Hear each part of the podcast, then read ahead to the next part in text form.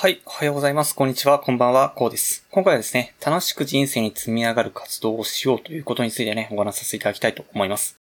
はい。ということで、この番組はですね、日々、サラリーマンの方が楽しく生きるために役立つ書を紹介させていただいております。毎日少し聞いてちょっと役立つ書を積み上げちゃってくださいということでお話しさせていただいてるんですけど、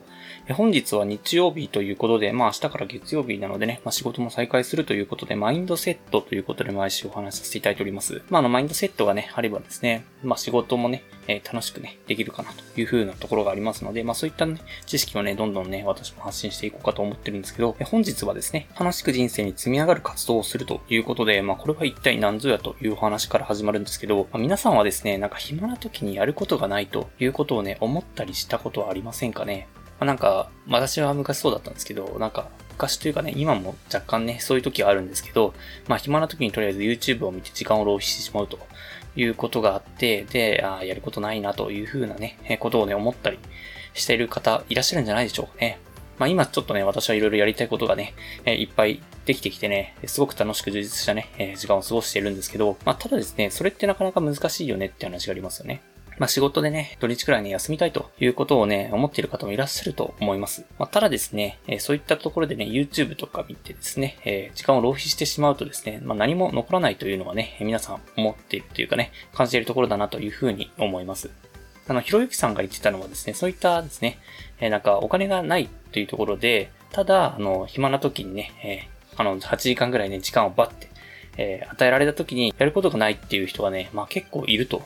いうところね、結構問題視というかね、まあそんなところでね、それはちょっとやばいんじゃないのみたいなことを話されてたんですけど、まあそういったところでね、結局その与えられた時間、あの、空いた時間っていうのを何もしないで浪費してしまうと、えー、大悟さんが言ってたんですけどね、その浪費してね、何もしなかった時間っていうのはすごくね、あの、喪失感があると。で、なんかすごい、ああ、一日無駄にしてしまったなと。で、そういったところでね、まあ、時間が早く過ぎてしまって、ああ、もう一年終わってしまったみたいなことになってしまうみたいなんですよね。まあ、それはね、結構経験があるんじゃないかなと思います。ほんとね、なんか仕事だけただやっているとですね、なんか、一年あっという間に終わっちゃったなというふうにね、感じてね、一年が早く感じてしまうという方も多いのではないでしょうかね。まあ、そういったね、お金がない時に、何もしないで時間を浪費してしまうというところがあったり、すごくね、一日をね、無駄にしてしまったと思って、で、時間がね、めちゃくちゃ早く過ぎてしまうと。人生の貴重な時間が。で、そういったところをね、防止するというかね、まあ、そういった時間をね、有効活用するためにもですね、ぜひね、楽しく人生に積み上がる活動をしてほしいなというふうに思っております。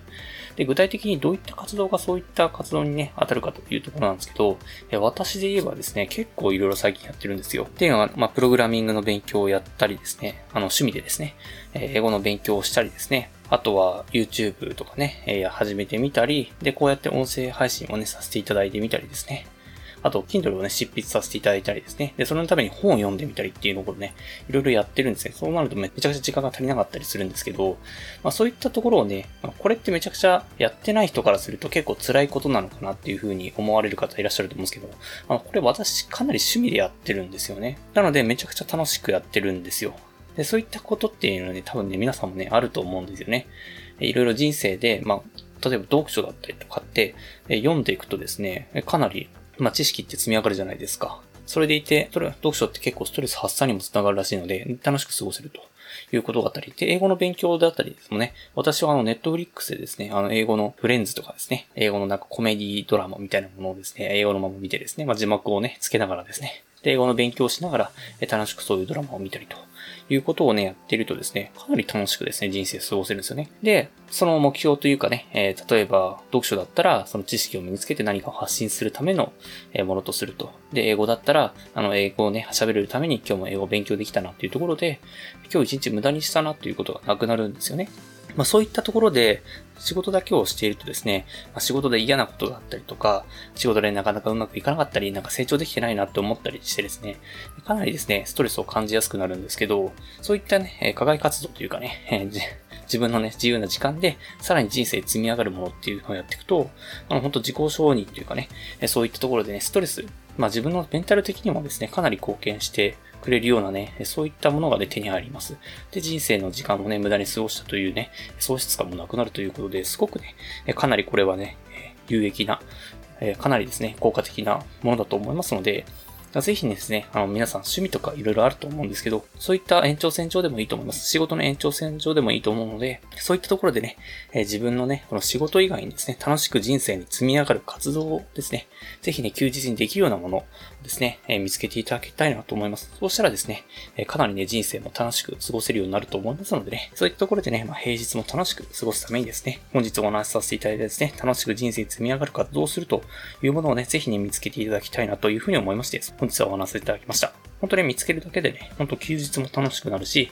で、本当人生の充実度っていうのは必ずね、増してくると思いますので、ぜひおすすめなので探してみてください。はい。ではね、最後にお知らせだけさせてください。この番組ではですね、皆さん困ってる悩みとか話をしい内容など随時募集しております。コメント欄に Twitter の DM なのでどしどし送ってください。Twitter とのリンクが概要欄に書きます。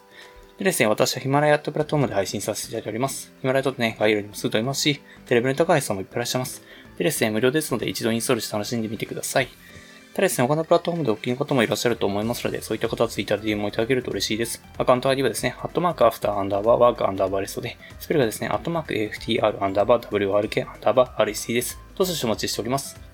それでは今回こんな感じで終わりにしたいと思います。このような形でね、皆さんの耳だけで役立つ情報をゲットできるように、自分のグループで情報をゲットして、毎日配信していきますので、ぜひフォロー、コメントなどよろしくお願いします。では最後までお付き合いいただきありがとうございました。本日も良い一日をお過ごしください。それでは。